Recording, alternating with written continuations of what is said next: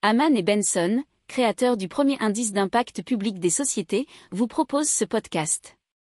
Haman Benson. Le journal des stratèges.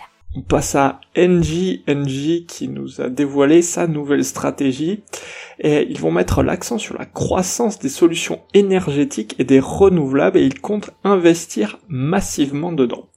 Ils veulent ainsi passer d'une croissance annuelle moyenne dans les renouvelables de 3 gigawatts actuellement à 4 gigawatts entre 2022 et 2025, puis 6 gigawatts entre 2026 et 2030.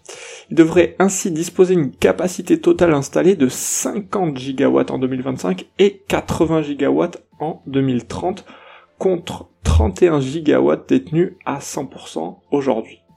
Alors, ils annoncent aussi euh, s'engager sur un objectif net zéro carbone à l'horizon 2045, en prenant aussi compte les effets indirects de leur activité.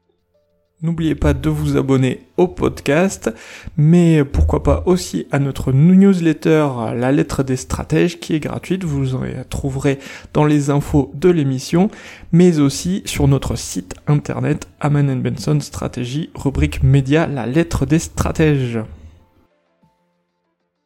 Pour approfondir ces sujets, abonnez-vous à la newsletter de Haman et Benson et écoutez nos autres podcasts que vous retrouverez dans les notes de l'émission ou sur notre site internet.